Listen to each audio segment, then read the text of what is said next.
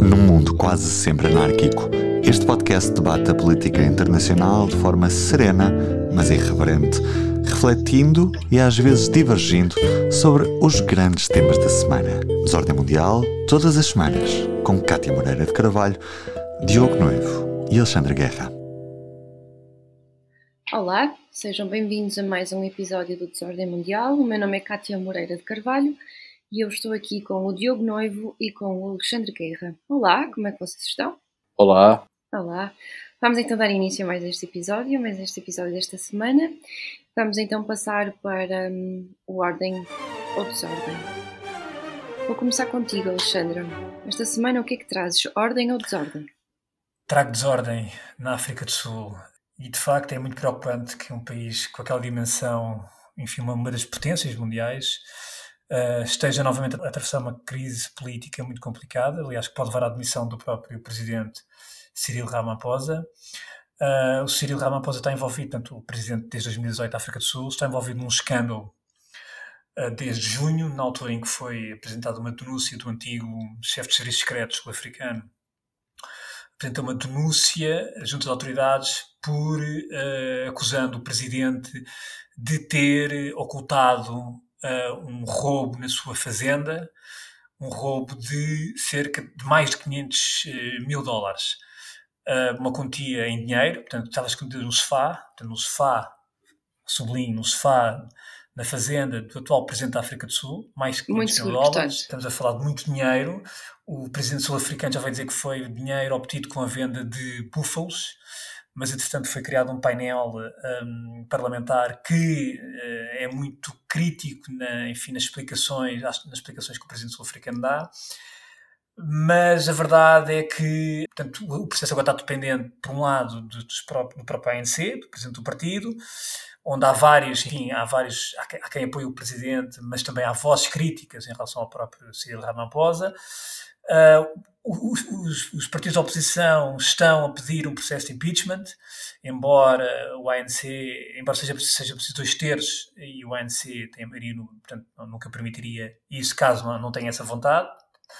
Mas isto para dizer que, de facto, uh, o ANC, enfim, quase 30 anos depois das eleições de 94, uh, está manchado e dominado pela corrupção, aliás, algo que se tem vindo a, a acentuar nos últimos anos é, a África do Sul não tem, não tem tido este, este, esta, enfim, esta, esta alternância democrática que, que muitas vezes é, é, saudável, que é sempre saudável a democracia e, portanto, de facto, a ANC está a sofrer muito já o desgaste do poder, uh, mergulhado em corrupção. Aliás, o anterior presidente da África do Sul, Jacob Zuma, ele próprio teve que se demitir por questões de corrupção e, portanto, a acompanhar com muita atenção esta desordem que vai que está a acontecer na África do Sul uh, e não nos esquecer que realmente é um país, é uma potência em África e no mundo. Muito bem, trouxeste desordem e tu, Diogo, o que é que trazes? Ordem ou desordem? Trago ordem num pequeno país da América Central com um pouco mais de 6 milhões de habitantes, chamado El Salvador. É um país conhecido por paisagens de sonho, por boas ondas para surf e por ter há décadas as mais elevadas taxas de homicídio do mundo, homicídios esses que, na sua imensa maioria, são causados por grupos criminosos que controlam ou controlavam boa parte do país. Eu fiz esta introdução porque no domingo, uh, dia 4 de dezembro, cerca de 10 mil soldados cercaram a cidade de Soyapango numa operação gigantesca de combate aos gangues. Todas as estradas que levam à cidade foram bloqueadas e as forças especiais do país estão a fazer buscas praticamente casa a casa à procura de membros dos gangues.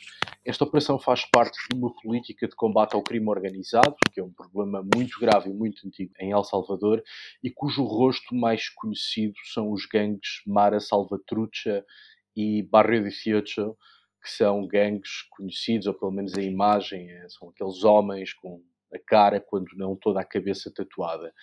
Estes cavalheiros dedicam-se a várias coisas, entre as quais violações, narcotráfico, tráfico de armamento, extorsão e submeter toda a população a um clima de terror tremendo. O atual presidente de El Salvador, Naib Bukele, em funções desde 2019, chegou ao poder com vontade de guerra aberta ao crime organizado e de reconquistar território que, na prática, estava sob o jugo dos gangues e, portanto, imune às leis do Estado. É por isso também que esta política do Presidente se chama Plano de Controlo uh, Territorial. Importa insistir muito que El Salvador é conhecido há décadas por taxa de homicídios elevada. Para terem uma noção, em 2015 havia 103 homicídios por cada 100 mil habitantes. Logo em 2020, o presidente eh, teve mão pesada, desde logo na forma como trata os membros dos gangues a cumprir pena de prisão, e agora, este ano, em março, iniciou uma nova ofensiva, havendo já dezenas de milhares de presos. Claro, e este é o lado escuro desta história, tudo isto está a ser feito ao abrigo de um estado de emergência ou de um estado de sítio que dá às autoridades uma grande discricionariedade que compromete o exercício de algumas liberdades civis, nomeadamente o direito de associação, e que permite uh, também que as pessoas fiquem detidas sob custódia das autoridades durante longos períodos de tempo, sem que para isso tenha de existir uma acusação formal. E, portanto, uh, o plano parece estar a resultar. A taxa de homicídios de 2021 foi a mais baixa desde 92, isto é, desde o fim da Guerra Civil em El Salvador, mas tudo isto está a ser feito também à custa de direitos e liberdades. O que é que acham os salvadoreños? Bom, 91% estão de acordo com as políticas do presidente. E, portanto. Uh, Está a ter assim resultados, assim, não é? E não assim só. É, eh, às vezes, e, colocar é, as liberdades e as garantias, não é? E é aquela velha história: quando a situação de segurança se degrada a um ponto extremo, as populações ficam de tal forma angustiadas que se predispõem abdicar de algumas liberdades salvaguardadas as devidas distâncias. Nós vimos uma coisa semelhante na Suécia há não muito tempo, no resultado das eleições em que ganhou a direita radical populista. E isso justifica-se em grande medida com um aumento muito significativo da criminalidade na periferia das grandes cidades na Suécia. É claro que El Salvador é uma realidade completamente distinta, mas o que é facto é que uh, parte do país estar controlado uh, por crime organizado e por gangues eh, faz com que um presidente que de repente eh, usa mão pesada seja, se torne muito, muito popular. Eu falei há não muito tempo com a diretora de uma organização internacional que está em El Salvador e ela disse-me o seguinte: Bom, é verdade que as pessoas estão a perder direitos, mas tens que pensar no seguinte: o dono do talho, o dono da loja, o dono do cabeleireiro deixaram de pagar 200 e 300 euros por mês aos gangues para manter o negócio aberto Portanto, graças ao, ao Presidente e à ação do Presidente, não só começa uh, a retrair o poder dos gangues, mas, sobretudo, os comerciantes passaram a ter o dinheiro da extorsão no bolso, em vez de o terem que pagar à, AMS todos os meses, à AMS 13 e ao Barrio 18. E, portanto, não surpreende que o atual Presidente de El Salvador uh, vá ganhar as próximas presidenciais. Eu já agora, por falar em violência, eh, chamo a atenção para a reportagem da BBC sobre o que está a passar no, enfim, a violência crónica no Haiti, nomeadamente em Port-au-Prince, onde a certo, situação realmente certo. está a saque por gangues por todos os lados e onde as coisas resolvem à catanada. Enfim, nada de novo no Haiti e em Port-au-Prince, mas eh, de qualquer maneira... A situação é muito complicada lá. Eh, é uma situação dramática. Muito complicada mesmo. Completamente. Mas é algo crónico já, mas de facto a BBC hoje, hoje segunda-feira, traz uma reportagem excelente a equipa teve lá, a correspondente internacional, e vale a pena ler. Muito bem. Uh, com ordem ou desordem que vocês trouxeram, eu uh, acho que trago ordem, mas ainda não é certo. Um, este fim de semana, uh, as notícias que vêm do Irão é que a polícia da moralidade vai ser desmantelada, ou aparentemente, pelo menos para já, está suspensa. Um, isto pode traduzir-se em alguma ordem para aquele país. Um, esta polícia, uh, enfim, ela já existe há algum tempo, desde que o regime foi, foi instalado, e aquilo que a polícia faz, é uma unidade, enfim, das forças policiais, que faz várias coisas, ehm, como por exemplo vigiar se as mulheres usam o hijab. É obrigatório no Irão desde 1983. Eu recordo que um, ehm, o uso do hijab foi, enfim, o seu fim foi decretado, se não estou em erro, na década de 30 pelo Shah mas depois este voltou a ser obrigatório em 1983, com o novo regime. E depois esta polícia, uh, acho que foi a partir de 2006 que começou a, a patrulhar as, as, ruas e a verificar se as pessoas estavam vestidas de acordo com, enfim, o, o código islâmico, o dress code islâmico Uh, enfim, o que quer que seja que isso seja, porque estas leis uh, deixam muitas margens para dúvidas. Por exemplo, aquilo que a lei iraniana diz é que as mulheres que estão na idade da puberdade ou acima devem usar um, um véu ou algo para cobrir um, a cabeça e, e, roupa mais larga, mas pronto, esta, a, a, idade exata não está muito bem definida e portanto isto deixa muitas margens um, para ser interpretado da forma que quiser e normalmente estas margens estão a favor, uh, têm estado a favor desta polícia da moralidade.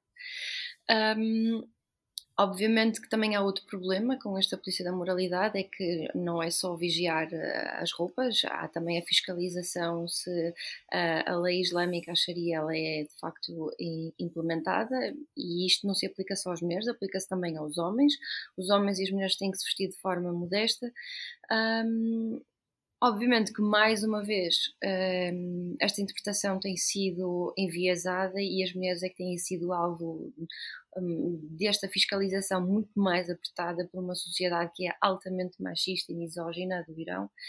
Um, portanto, uh, isto são boas notícias porque. Eu, eu sem, querer, Irão... sem querer estragar a tua notícia, mas uh, as pessoas que estão a protestar no Irão dizem que isto não passa de um golpe de marketing e vi que esta segunda-feira o ministro dos Negócios Estrangeiros iraniano, creio que em visita à Sérvia, fizeram-lhe a pergunta e ele foi extraordinariamente evasivo. Portanto, perguntaram-lhe claramente: vai acabar a polícia da moralidade? E ele fez uma declaração redondinha como uma bola de futebol. E, portanto, parece. Por isso que eu disse que, pode... que para já está é, suspensa. Eu percebi, eu percebi, mas parece que isto pode ser uma mera operação de, de marketing para o tirar... é que esta polícia seja é. substituída por uma outra polícia, uma outra tipo Ou simplesmente tirá-la da rua durante algumas semanas, tirar um bocadinho de pressão das ruas e a partir daí depois voltar ao, ao costume. Sim. Isto é uma, é uma estratégia que estes regimes usam muito, que tem a ver precisamente com isto. É que, no fundo, quando tens uma panela de pressão, onde a pressão aumenta muito, a determinada altura tens que tirar, tens que tirar um pouco dessa pressão dentro da panela. E este tipo de estratégia ou tática, estes regimes usam muito. Eu vejo isto como um aliviar de pressão. Um bocadinho, aliás, um pouco à semelhança daquilo que está acontecendo na China, com, este, com estas medidas que são um pouco aliviadas, e ao, ao mesmo tempo que o governo chinês vem dizer que, que o vírus está mais fraco. Portanto, ou seja, na verdade tens uma panela com muita pressão e um regime sabe que se, se não aliviar a pressão há, há de haver, a panela há de acabar por, por explodir, por rebentar e portanto alivia-se um bocadinho a pressão, mas sem que isso signifique, na verdade, qualquer alteração significativa no, no país, no não é? regime, não é? Ou nos intentos do regime. Sim, Sim mas para já isto, hum, são, são boas notícias, eu interpreto isto como boas notícias porque era o que eu ia dizer. Estes protestos que começaram em meados de setembro já vão fazer assim, três meses, tem quase três meses e, portanto, já mais de 400 pessoas morreram e, uh, e pode ser que isto traga alguma calma ao país. Vamos ver, cá estaremos para, para falar se isso acontecer ou se não acontecer. Vamos então passar para um, o ponto de ordem.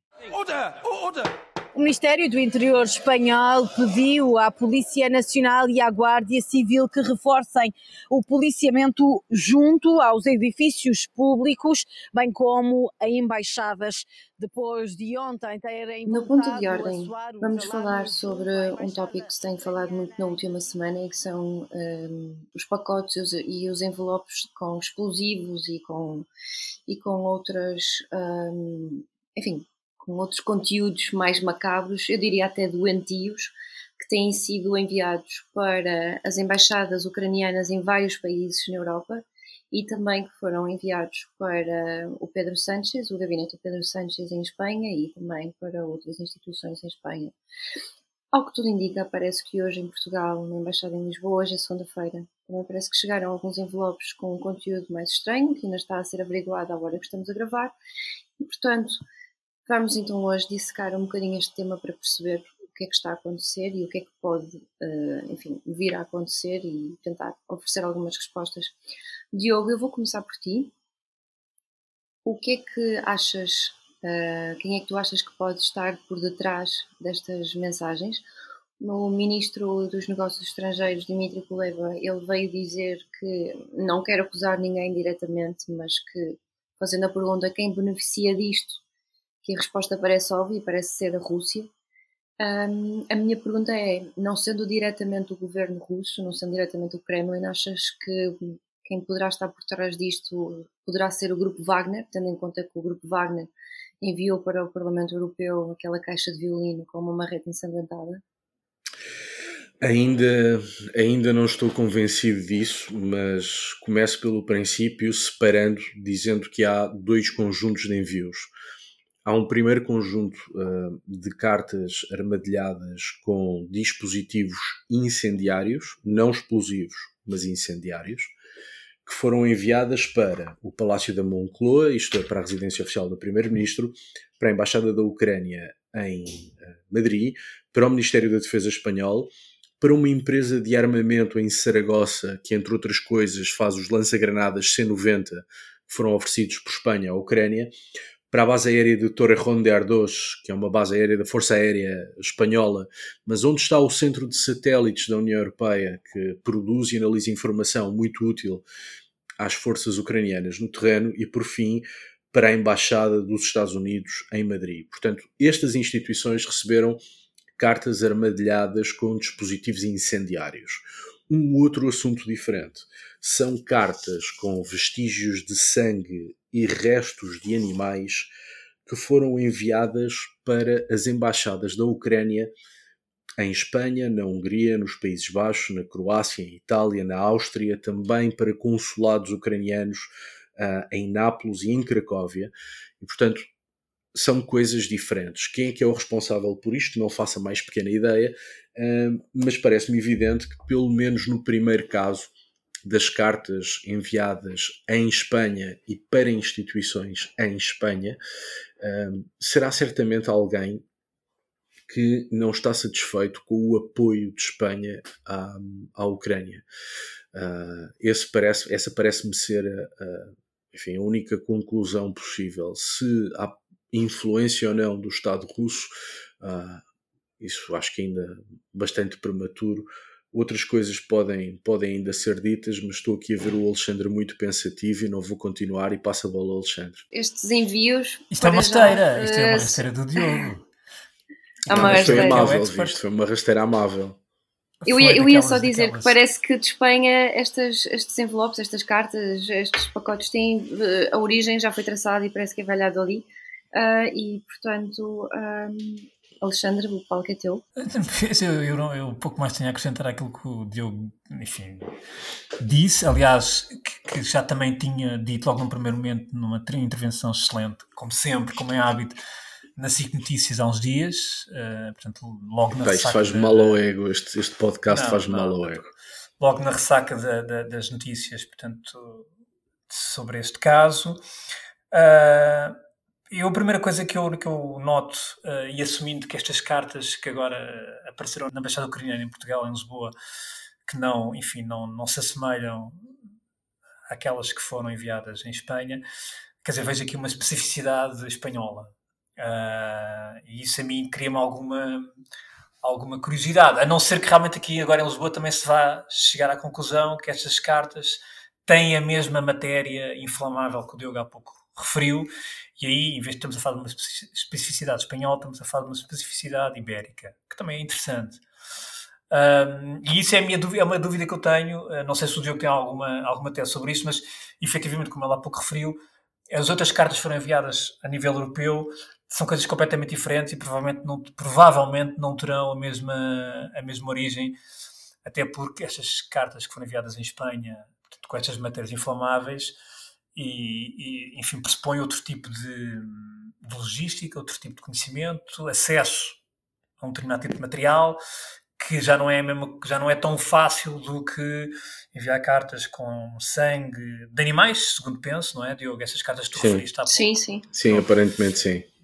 Aparentemente sim. Portanto, são coisas completamente diferentes e mesmo em termos operacionais não tem nada a ver uh, com portanto, uma coisa com a outra. E, e por isso, acho que também liga um pouco àquilo que o Diogo já aqui várias vezes falou, que é a própria, quer dizer, a própria, a própria Espanha, na forma como lida com essas matérias. E, por exemplo, eh, na forma como lida com matérias de terrorismo, com matérias de, de posicionamento de Espanha em relação a conflitos. De facto, é um país que muito pouco, tem muito pouco a ver com, com Portugal. Enfim, muitas vezes nós em Portugal aceitamos as coisas de forma muito passiva, mesmo naquilo que é a nossa política externa, uh, mas em Espanha nota-se que as coisas são sempre mais marcadas de uma forma mais, até com, enfim, com, com, não diria com violência, mas de uma forma mais, enfim, quer dizer, mais mais violenta, vamos, vamos assumir assim, não é? Porque isto realmente é inflamável, são cartas que podem provocar alguma, enfim, podem provocar. Eu, eu pego se calhar é? nessa, uh, eu pego nessa deixa da política externa, porque apesar do governo espanhol, quem faz a conferência de imprensa é o secretário de Estado da Segurança, que depende do Ministério do Interior, isto é, do Ministério da Administração Interna, ele não se quis pronunciar sobre uh, eventuais motivações da pessoa, pessoas que enviaram as cartas com os dispositivos uh, incendiários.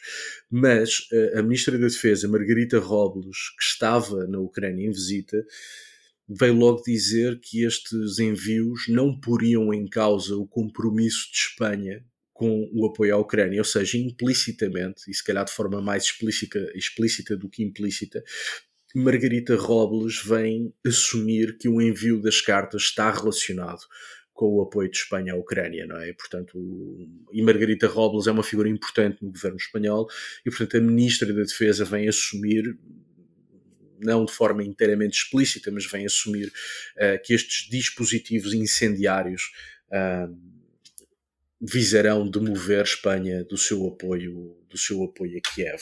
Uh, apenas dizer uma outra coisa que não tem sido muito referida, enfim, é um detalhe, mas é importante, das seis cartas incendiárias que foram enviadas, só uma deflagrou, que foi a que foi enviada para a Embaixada da Ucrânia, em Madrid, quatro foram detonadas, portanto, foram detonadas de forma controlada pelas autoridades e só uma foi neutralizada, que foi a que foi enviada para a base aérea de Torre Ronder 2. Ou seja, é esta carta que foi enviada para a base aérea que ficou intacta e que por isso vai ajudar em todos os exames forenses de identificação e de tentar rastrear um bocadinho o material. Sobre, sobre o material, uma outra nota esta história de ser uma, um dispositivo incendiário e não explosivo é relevante por algumas razões.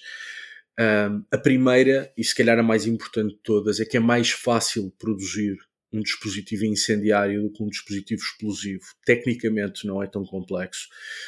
E por outro lado, é muito mais fácil encontrar material pirotécnico do que é encontrar material explosivo. O material explosivo é muito mais raro e está muito mais controlado pelas autoridades. E, portanto, uh, o facto de ser um dispositivo incendiário uh, não nos diz necessariamente que a pessoa que o fez é uma pessoa com uma grande qualificação ou com uma grande experiência em, em explosivos. Pode ser ou não. Ok, eu queria mas a, só. A motivação, é mas dizer. a motivação está lá, não é? Não, a motivação, claro, a motivação é independente da, da sofisticação técnica dos, dos dispositivos. É? Agora, de motivação, como vos disse, o governo espanhol, em conferência de imprensa oficial, não se quis pronunciar, mas a Ministra da Defesa não perdeu a oportunidade para dizer que nós aqui em Espanha não nos demovemos. Não é? Sim, Espanha tem, tem um longo historial não é, de, de, de, lidar com o terrorismo e nós e tu, particularmente, temos falado bastante sobre isto. Hum. Um, isto parece estar a ver agora, se calhar, um bocadinho uma campanha de mimetização, não é? Daquilo que tem acontecido em Espanha, porque, entretanto, eh, estes pacotes, estas cartas foram enviadas para outras embaixadas ucranianas noutros países, se não estou em erro, eh, mais de 17, se não estou em erro. Uh, e agora também parece ter chegado a Portugal, ou então ainda, ainda se está a averiguar. Um, obviamente que esta, enfim, as notícias têm que ser dadas e a, a comunicação social dar estas notícias pode pode de forma involuntária acabar por influenciar e inspirar outras pessoas a fazer o mesmo. Ainda falta saber se existe uma ligação entre este, isto que está a acontecer, o que aconteceu em Espanha e o que está a acontecer com outras embaixadas.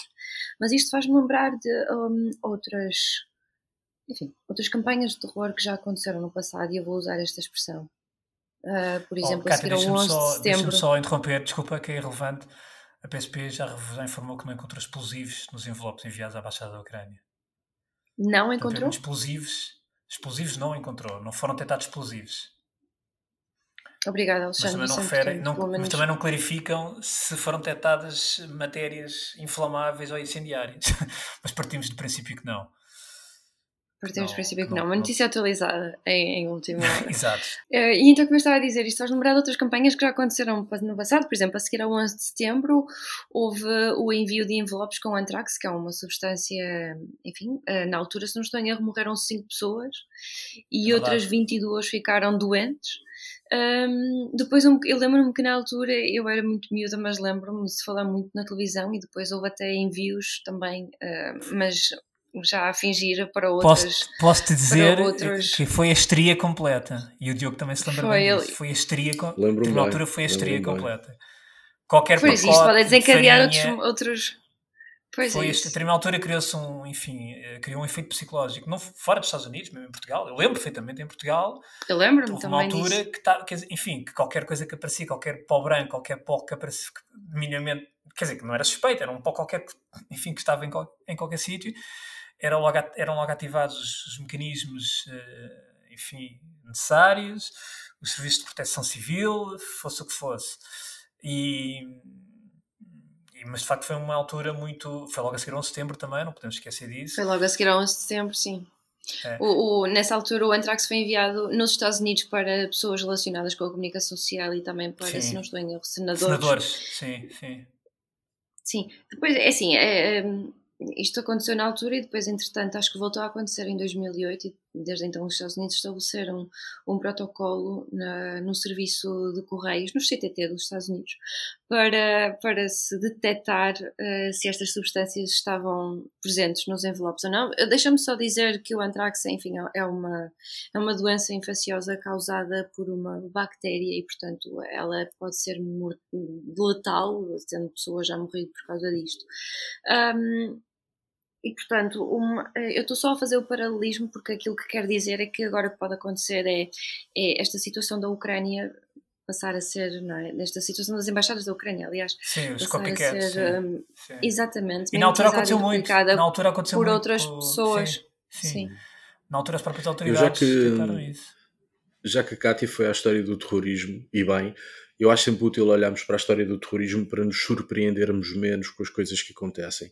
E, e, há um outro exemplo, mesmo em Espanha, que é o exemplo da ETA. A organização terrorista ETA enviou com muita frequência cartas e encomendas não incendiárias, mas explosivas, e enviou para todo o tipo de vítimas, civis, polícias, militares. Mas as, as cartas-bomba da ETA, como eram conhecidas, eram enviadas sobretudo a jornalistas, a escritores e a intelectuais Porquê? Porque quem recebe a carta uh, sofre dois tipos de ferimentos. Em primeiro lugar, fica com os dedos amputados e depois uh, sofre ferimentos no rosto, sobretudo na, na, vista. E, portanto, um jornalista, um escritor, um intelectual que tenha o azar de pegar numa carta armadilhada, explosiva, um, ao ter os dedos amputados e ao perder a vista, perde a capacidade uh, de poder desempenhar a sua função. Uh, e era uma forma que a ETA tinha de punir os jornalistas e os intelectuais uh, que não alinhavam com a organização, e era também uma forma de intimidar o conjunto de jornalistas e o conjunto de intelectuais, dizendo-lhes que a vocês também vos pode tocar uma carta-bomba destas. Uh, e, portanto, as cartas-bomba têm uma, uma longa, longa história. No caso, e Cátia, eu percebo que tu fosses buscar um Antrax, uh, eu também vou aos Estados Unidos buscar um caso mais recente, que me parece semelhante a este, que aconteceu em 2018, quando foram enviadas uh, 16 encomendas uh, incendiárias para destacados membros do Partido Democrata, entre os quais Barack Obama, Hillary Clinton, Joe Biden, atual presidente. Um, e nós viemos a saber que quem produziu e enviou essas 16 encomendas foi uma só pessoa, um só homem, apoiante de Donald Trump, eh, um fanático das teorias da conspiração, um homem sem grande formação em explosivos, não tinha formação avançada em explosivos e foi capaz de produzir e de enviar sozinho 16 uh, uh, dispositivos incendiários. Eu acho que nesse caso, uh, embora aqui caso de, de, Espanha possamos estar a falar de algo diferente, mas acho que o exemplo de 2018 nos Estados Unidos nos demonstra que isto pode ser, pode ser a obra de uma só pessoa. E, e não tem de haver aqui necessariamente uma organização claro. atrás, mas enfim, veremos. Mas o, é curioso porque eu já não me lembrava bem, de, quer dizer, lembrava-me bem da, da, questão do Antrax, mas não me lembrava já bem dos contornos. E quando fui recuperar, até na sequência da conversa que tivemos previamente, quando fui recuperar a questão mais pronunciada do, do Antrax, a única investigação que foi feita pela Procuradoria-Geral e pela, pelo FBI apontou para uma pessoa, uma pessoa chamada Robert Evans, que já morreu, entretanto suicidou-se, e que era, era um cientista que trabalhava precisamente num laboratório governamental e tinha acesso a este tipo de, de substância. Uh, e, e, enfim, neste, atualmente, uh, embora não haja certezas absolutas, porque depois houve também um, enfim, a Academia de Ciências também dos Estados Unidos pronunciou-se e, e, e, até, enfim, meteu em causa esse, essa própria investigação, mas a verdade é que, para todos os efeitos, uh, os ataques, as encomendas de antrax foram responsabilidade de uma só pessoa, portanto, este é o Robert Ivans, que até tinha, supostamente tinha problemas mentais, e há uma série de informação que está, ainda continua em segredo. E, e, e, é extraordinário porque eu não tinha bem esta percepção, porque na altura isto, isto aconteceu logo pouco tempo depois do 11 de setembro. E a dimensão do 11 de setembro ofuscou tudo. Mas este foi o maior ataque biológico na história dos Estados Unidos. É extraordinário. Este, este ataque, portanto, isto foi assumido pelo FBI. O próprio FBI considerou isto o maior ataque biológico contra os Estados Unidos na sua história. Este, estas cartas de Antrax. E isto é muito interessante porque nós, na altura, não ficámos muito bem com essa percepção, porque, quer dizer, tínhamos a questão do atentados 11 de setembro, enfim, a dimensão dos atentados 11 e depois tudo o que veio a seguir foram ramificações de tudo isso, não é? E a questão do Antrax foram, foi mais uma ramificação.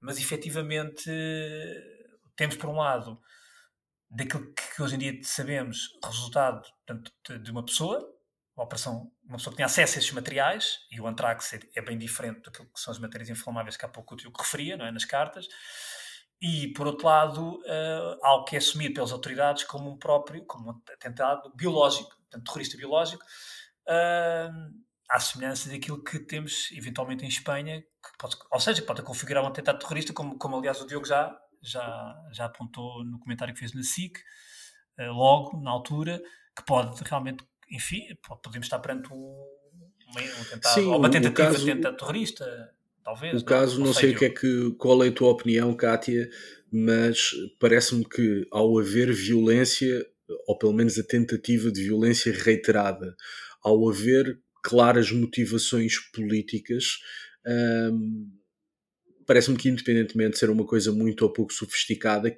que neste caso das cartas incendiárias em Espanha podemos falar de terrorismo, não é? Pelo menos Sim, essa é a minha visão. Eu concordo contigo, porque tem obviamente claras motivações ideológicas, político-ideológicas, visam, é, é uma campanha de intimidação, com um alvo definido, mas não muito bem definido, que visa atingir um grupo, não é, de pessoas pertencentes a um determinado grupo, portanto acho que sim, acho que isto pode ser classificado como terrorismo.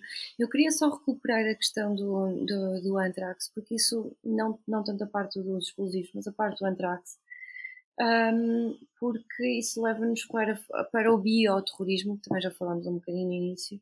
Isto não é novo, apesar de, felizmente, os grupos terroristas nunca terem sido muito bem sucedidos em utilizar um, armas químicas ou armas biológicas, porque esse foi, foi um receio que durante anos existiu, uh, era real. Um, nos últimos tempos parece que tem vindo a ser um bocadinho esquecido, um, mas eu acho que ele ainda é uma ameaça real, acho que ainda é uma coisa que existe. E, mas esta, este uso, enfim, de, de, de, de vírus, bactérias, doenças, como uma arma uh, para praticar o terrorismo tem, tem sido usado ao longo do tempo. Eu encontrei um artigo muito interessante que faz uma cronologia com os exemplos de, de armas biológicas e químicas que foram usadas nos últimos dois mil anos. Então começa em 600 anos depois de Cristo, aliás, em que uh, se usou uma erva, uma erva para, uh, enfim, intimidar as pessoas num cerco a criça Depois houve também o, o imperador Barbarossa que um, espalhou corpos humanos, enfim, nos poços onde as pessoas iam buscar água. Isto já em 1155 e por aí fora temos também, por exemplo, em 1495 houve em Espanha houve a mistura de, de vinho com uh, uh, sangue de pessoas leprosas. Portanto, houve por aí fora uma série de eventos, isto não é novo, em 1675, por exemplo, as forças alemãs e francesas uh, acordaram em não usar munições com, enfim, com veneno. Um, e isto leva-nos, por exemplo, até ao ataque no Japão, um ataque terrorista levado a cabo pelo grupo Amshinriku, em que usou um, gás sarin no, no metro de Tóquio em 1995. Isto leva-nos até ao ataque também de, enfim, ao envio de antrax depois do 11 de setembro. Portanto, a história não é nova e isto, o uso dos explosivos também não é novo. Não sei muito bem como é que se pode lidar com isto, porque isto ainda acaba por ser um bocado recente também no estudo da literatura e se calhar nas armas de combate a isto. Um, aquilo que só que eu queria dizer é que é preciso sempre alguma cautela a falar sobre estas coisas, precisamente por aquilo que estávamos a falar, pode levar a algumas campanhas de mimetização de copycat, e isso aí sim pode ser perigoso, como também tu, Diogo, estavas a dizer.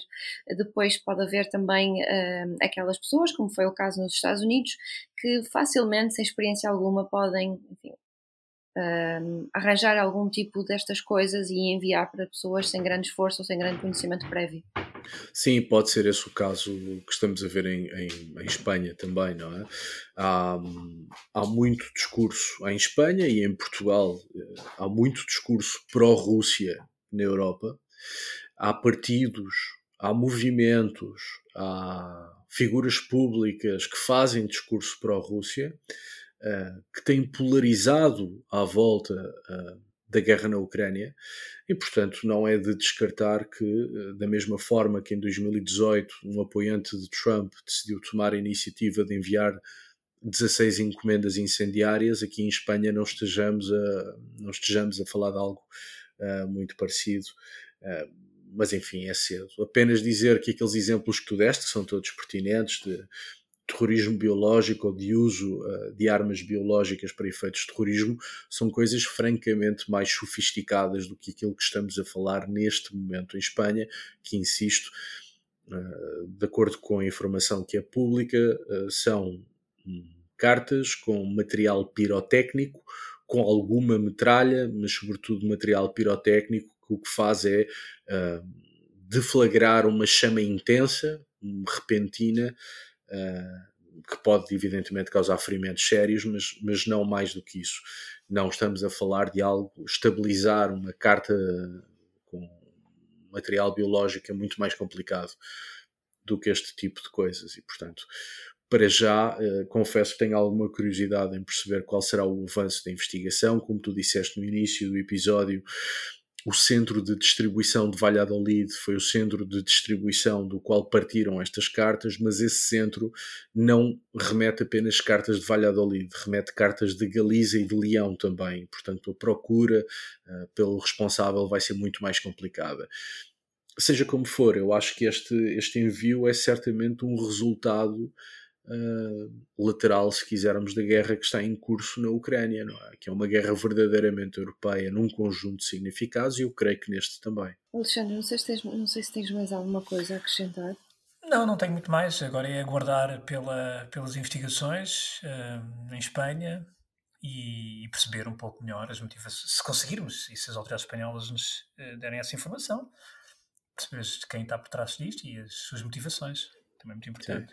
Eu, eu notava só, uh, como último comentário, que se vê o efeito de intimidação, não é? Nós não sabemos ainda que tipo de encomendas é que foram enviadas para a Embaixada da Ucrânia em Lisboa, se é que estamos a falar de um envio suspeito, nem isso é claro neste momento. Mas é evidente que um conjunto de envios em Espanha de repente faz soar os alarmes em toda a Europa, e bem, e todas as autoridades se sentem na especial obrigação de prestar atenção a qualquer evento que possa surgir.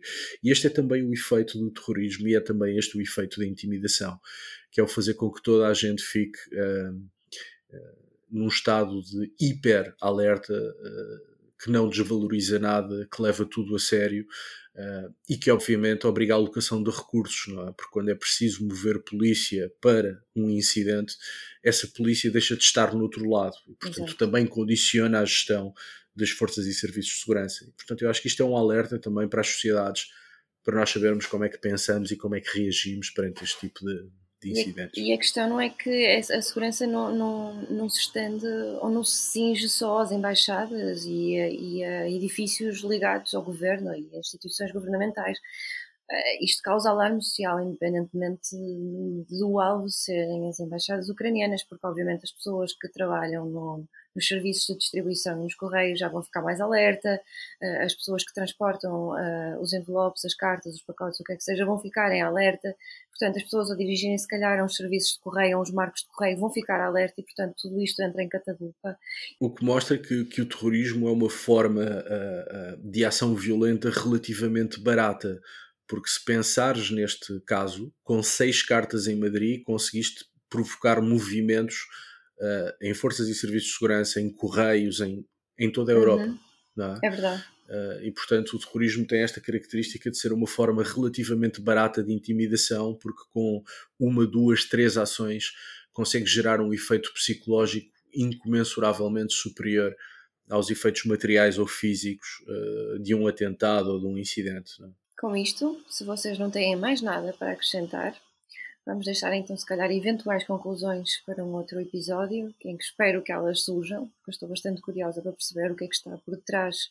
A motivação acho que, que a sabemos, mas quem está por detrás disto ainda é uma incógnita. Um, e vamos passar então para o Sem Fronteiras. Diogo, começo por ti. Há bocadinho comecei pelo Alexandre, agora começo por ti. O que é que trazes esta semana? Trago uma série que sei que também gostas muito dela, que se chama The Crown. Uh, comecei a ver a sexta temporada, uh, a última ah, temporada da série The Crown, uh, que é uma série sobre a família real britânica, mas em particular sobre a rainha, sobre a rainha Isabel II. E um, é uma série que, além de toda a parte do romance, do drama, das pequenas histórias familiares, eu creio que é um fio condutor ao longo de todas as temporadas crisis. Have royal scandals damaged the country's reputation? The House of Windsor should que é a importância das instituições e a importância da coroa para a democracia britânica. E a série interessa-me sobretudo por esse lado. E no primeiro episódio desta sexta temporada aparece uma figura que foi pouco retratada na ficção, o Alexandre lembrar-se-á dele ainda, que era o primeiro-ministro John Major, e, portanto, começa com o John Major uh, e o John Major uh, entalado entre rainha e Príncipe Carlos. Príncipe Carlos quer forçar uma sucessão no trono e a rainha, evidentemente, não está interessada nisso. E, portanto, o primeiro-ministro britânico fica ali um bocadinho, uh, enfim, preso entre interesses em conflito dentro da família real e sem querer estragar o episódio a ninguém, há uma dada altura em que o John Major diz qualquer coisa como esta nova geração uh, da família real vai pôr em causa o peso institucional da coroa e o papel que a coroa desempenha uh, na monarquia ou na democracia britânica. Portanto, é uma série muito entretida, mas mais do que ser uma série entretida, eu creio que desde a primeira temporada até esta sexta nos demonstra muito bem, por um lado, a importância da chefia de Estado e por outro lado o papel de estabilidade uh, que a coroa pode desenvolver numa, numa monarquia. Mas enfim, é uma série muito entretida. Comecei a sexta temporada agora, recomendo. Se me permites, eu acrescentar, eu adorei claro. The Crown, eu, eu, vi os episódios todos, eu já vi a sexta temporada toda e eu vi a primeira. Velocidade rapariga. Eu vi, eu vi a sexta temporada, tinha que fazer alguma coisa na viagem de ida e volta para Atlanta e portanto foi a ver The Crown. Um, e, uh, e adorei. E, e, e, comecei a perceber, desde que vi uh, a primeira vez da Corano, comecei a perceber um bocadinho melhor uh, tudo o que está por detrás de, de uma instituição como é, enfim, uma instituição que, que, que, está há anos, há séculos a gerir um país, agora de forma menos ativa, não é? mais simbólica, mas mesmo assim continua a ser muito importante para a estabilidade, unidade, identidade uh, e estrutura de um país e de uma democracia. É mesmo muito importante. Temos Gosto ou não de monarquias. Monárquica. Temos aqui uma monárquica. Na Não temos, não, não digas isso aos nossos ouvintes, porque isso não é verdade. Não, mas é curioso mas é que uma série que é, um, que é um drama televisivo feito para entreter massas. Mas é baseado em um, factos reais. Não, claro, mas bastante, com, com muita liberdade criativa, eu diria.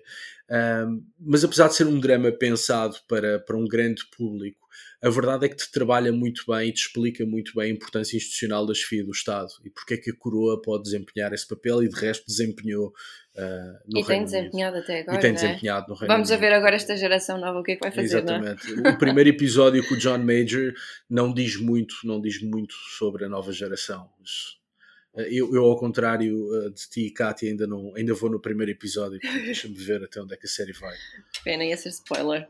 Pronto, não, para não, não. ser spoiler, então vou passar ao Alexandre. O que é que traz esta semana, Alexandre? Eu trago um filme que já era para ter visto há algum tempo e tenho pena de só o ter visto agora, já devia ter visto há mais tempo, chama-se Donbass. É verdade, é, chama-se Donbass, é do realizador Sergei Loznitsa, que eu já trouxe aqui com o famoso documentário Funeral de Estado, de Stalin, que ele lançou em 2019. Este Donbass é um filme de 2018. Por incrível que pareça, na altura ninguém ligou nada ao filme. Aliás, o filme nem sequer teve distribuição nos Estados Unidos nem no Reino Unido, por exemplo. Só agora, depois da guerra ter eclodido, é que teve distribuição e atenção. Foi um filme que teve em, em por exemplo, em vários festivais. Em Cannes, o Sergei Loznitsa é, é sobretudo conhecido pelos seus trabalhos enquanto portanto, pelos seus comentários, mas tem alguns filmes. Este é um deles. Deutschland! Фашик, блядь! Ебать ту Люсю! Фашиста поймали! Ну, ну, ну, ну, ну, ну, ну. Я журналист, журналист. Окей? Не, не фашист. Гитлер капут! Фашист плохо, очень плохо. Мы рады поздравить вас с праздником любви и молодости. E é curioso que foi um filme que hoje ganha quase um estatuto de documentário. É um filme que o, o Sergei Loznitsa, só para, para apresentar aqui aos nossos ouvintes, ele nasceu na Bielorrússia soviética, foi muito novo com a família para a Ucrânia, portanto ele é ucraniano, e desde 2000 foi estudar para São Petersburgo, cinema, etc. E depois ele, nos anos mais recentes, foi viver, depois anos seguintes, foi viver para Berlim, onde ele neste momento está radicado. E ele, em 2018, lança este, este, este filme a retratar de uma forma, de facto, muito subtil, mas com humor negro e, e, e, em registro de sátira, o conflito no leste da Ucrânia. Aliás, ele é claro ao, constantemente a, a, a, enfatizar a ideia de, do território ocupado no leste da Ucrânia, mas nunca uh, toma uma posição de preto ou branco, um lado ou outro. E este filme não é um filme, é um filme que eu sei que muita gente não vai uh, gostar de vê-lo porque não polariza. É um filme que explica, diz claramente, tu percebes claramente, uh, de facto, as, as, nuances, percebes quem é o invasor, quem é o ocupante, mas a realidade é muito mais complexa do que isso. E ele coloca essa realidade de uma forma que, de certa maneira, faz lembrar um pouco, por exemplo, o Underground de Costa Rica. Tem também um ligeiro toque de Monty Python. É um, um, um filme realmente que eu recomendo. Estranhamente, uh, vejo muito pouco falar deste filme, este Donbass. Uh, ele, e curiosamente, o filme foi gravado em Kryvyi Rog, que é a terra do presidente Zelensky. É uma terra ali, é uma cidade, aliás, mas uma grande cidade ali no centro da Ucrânia. E, e, e acho muito interessante que, de facto, durante antes este filme foi lançado em 2018, ninguém ligou rigorosamente nada ao filme. Aliás, como ninguém ligou rigorosamente nada ao conflito na Ucrânia, leste da Ucrânia, incluindo a atual Presidente da, da, da, Comissão Europeia, Ursula von der Leyen, que hoje em dia aparece como uma, uma grande aliada da Ucrânia, mas a verdade é que a Ursula von der Leyen foi a única ministra ou ministro que ocupou todos os governos de Angela Merkel. E isso é um assunto que eu um dia hei de voltar, que é onde é que andava von der Leyen durante esses anos todos. E, aliás, nos últimos anos ela foi Ministra da Defesa. E, portanto, e agora aparece como isto para dizer o quê? Este filme realmente, quando saiu, não teve muita atenção, ninguém o referiu, e é um filme que eu recomendo que seja visto porque está muito bem feito e o Sergei Solonitsa aliás este foi o filme pois foi uh, foi o filme que a Academia uh, de Cinema uh, ucraniana candidatou, reparem bem, candidatou aos Oscars como filme, como melhor, à categoria de filme estrangeiro, mas que não foi aceito, ou seja, não chegou à, à final list da, da, dos filmes. Portanto, para, para, verem bem, isto em 2019, para verem bem a desatenção. Hoje em dia era impensável que este filme, se fosse candidato, como nós sabemos, enfim, ser escolhido. Vejam bem a desatenção e a pouca sensibilidade que havia em 2019 ou 2018 ou mesmo 2020 para estes temas e acho que isto também revela um pouco a hipocrisia dos tempos que vivemos, não é? Retenho a tua sugestão, Alexandre, que me parece interessantíssima, mas retenho também que tu és o Batista Bastos deste podcast.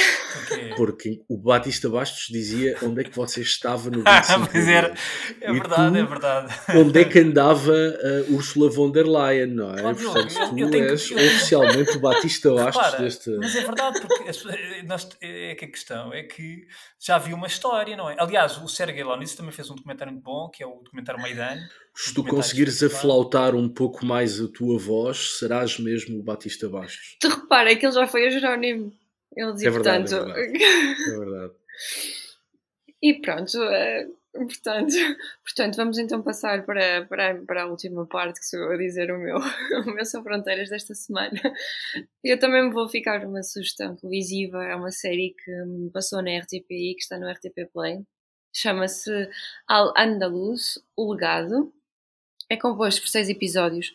E mostra de uma forma bastante clara, bastante um, ilustrativa um, e, e, muito pedagógica o legado do, do, do, dos árabes e dos muçulmanos que estiveram aqui na Península Ibérica, que habitaram desde 711 até uh, enfim, a unificação de Espanha já no final do século XV. Começa por falar da arquitetura e da arte, influência na arquitetura e na arte, na cultura e nos costumes, matemática e astronomia, agronomia, medicina e farmácia e, por fim, uh, tecnologia e engenharia mecânica. E, portanto, eu acho que vale mesmo muito, muito a pena porque, uh, contrariamente ao que alguns populismos dizem, nós temos muito ainda no nosso, ainda e vamos continuar a ter no nosso dia a dia, muito de inspiração e de influência árabe nos nossos costumes, não só aqui em Portugal e em Espanha, mas um bocadinho também por todo o mundo. Há coisas que hoje em dia são utilizadas porque eles trouxeram aqui para a Península Ibérica e, e aperfeiçoaram algum, algumas dessas técnicas aqui na Península Ibérica e, portanto, acho que vale mesmo muito, muito a pena porque é uma parte da nossa identidade que ali está bastante bem explicada e está no RTP Play, uh, vai estar ainda por algum tempo, vale a pena ver. Boa sugestão. Boa sugestão, sem dúvida. Com isto, despedimos e voltamos para a próxima semana. Adeus. Até para a semana. Adeus. Pode voltar a ouvir este e conhecer novos episódios em público.pt e na sua aplicação para podcasts. O público fica no ouvido.